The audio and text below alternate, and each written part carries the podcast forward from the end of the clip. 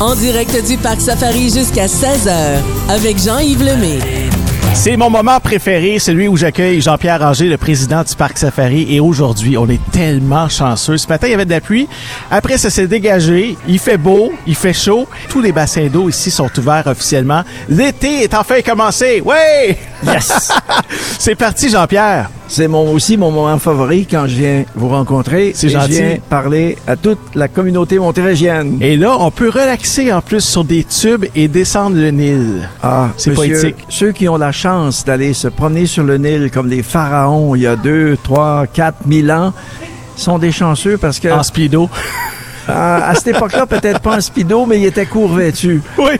Mais écoutez, il faut s'imaginer ce que nos ancêtres, ceux qui sont venus au Québec, ont vu, quelle réaction ils ont eu quand ils ont vu ces forêts extraordinaires où il n'y avait rien, il n'y avait pas toutes ces constructions sur euh, à Québec euh, ou à l'île d'Orléans. Et sur le Nil, ici, on a tenté de recréer cette ambiance en créant des décors qui permettent, tout en descendant sur une rivière toute douce qu'on appelle le Nil, qui est en fait une descente en tube euh, très douce, des paysages, des décors formidables qui permettent de prendre conscience qu'il y a un lac Victoria, puisque la source du Nil, c'est en Ouganda. Ben, en fait, le, le lac Victoria touche à plusieurs Vous y avez pays. été là-bas, vous. Vous avez fait plusieurs voyages dans votre vie, là. Vous avez été inspiré pour, euh, pour faire ça ici sur le site. Oui, la vie m'a amené effectivement en Afrique en 1969.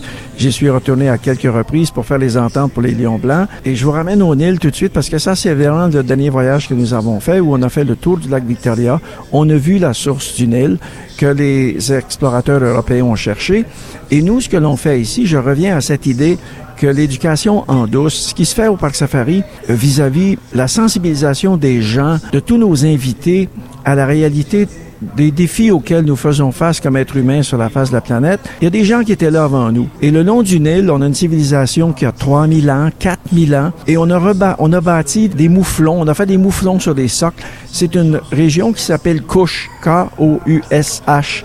Si on fait ça sur Google, vous allez trouver. Et ça, c'est les ancêtres de ce que l'on a trouvé dans les grandes pyramides d'Égypte. Alors ici, on a le long du Nil fait, on a rendu hommage Diane Fossé, qui a, passé sa vie à protéger les gorilles des montagnes, les si- silverback en anglais, les grands gorilles avec le dos argenté. oui, oui. Alors, ça commence par une reproduction grandeur nature de gorilles en marbre noir. Un peu plus loin, le bateau Soudan. Si on fait une croisière sur le Nil, on prend le bateau, on le reconstruit à l'échelle un pied pour deux pieds ou un mètre pour deux mètres. Ensuite, on voit le barrage de Khartoum sur le Nil bleu. Donc, le cours de géographie que j'évoque, ça se fait tout en douce, mais si vous lisez les affiches et que vous prenez connaissance de ces noms-là, ben vous repartez du parc Safari avec une magnifique expérience, avec un enrichissement au niveau de ce que je sais de l'Afrique. Puis ça se termine en passant euh, devant ou en dessous de la pyramide de Khéops, la plus grande pyramide en Égypte. Puis là, vous avez fait un voyage qui vous a sensibilisé à ce que l'on voit si on devait, par chance, avoir l'occasion d'aller en Égypte et faire une croisière sur le Nil. Jean-Pierre Ranger, le le parc Safari, c'est véritablement l'université de la vie. Hein? On vient ici pour apprendre des choses. Oui, mais pas de façon forcée. Il faut que les gens, quand ils sont au lagon des Dauphins, voient des noms de bateaux, dont les bateaux utilisés par les Scandinaves. Celui de Jacques Cartier quand il est venu au Canada, le Titanic. Alors, oui, il y a des bateaux qui ont été sculptés dans le béton avec leur nom.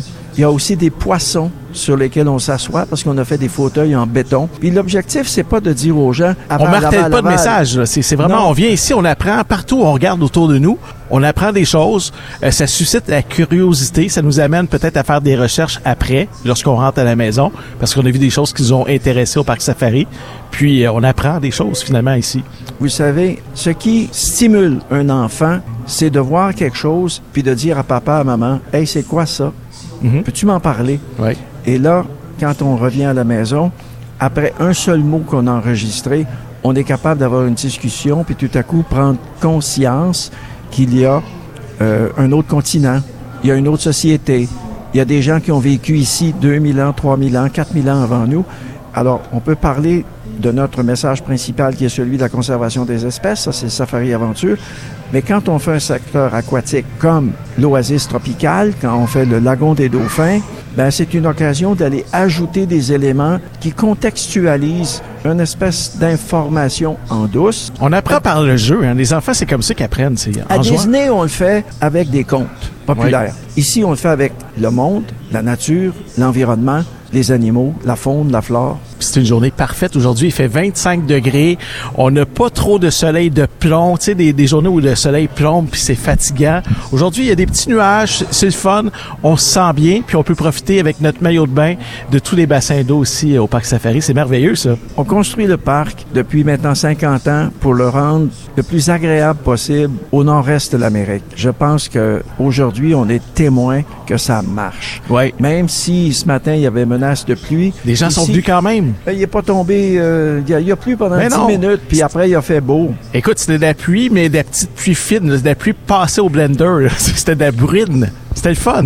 Mais rien pour vous empêcher Ben non. de marcher confortablement sur le site. 3 km de sentiers piétonniers, euh, 5 km de sentiers qu'on fait en automobile à partir euh, d'une heure, une heure trente l'après-midi. Le matin, on le fait en camion de brousse. Il y a un toit. On peut Ben prendre oui, des ben- photos. Puis, Ah non, euh, ceux qui ont fait le tour en camion de brousse ce matin ont été gâtés. Là. Ouais, Parce que vraiment. Les animaux étaient très dynamiques avec euh, le... Écoutez, quand il fait un temps comme ça, où c'est très confortable, puis il tombe une petite bruine... Ils aiment ça, God. ça leur fait du bien, les autres.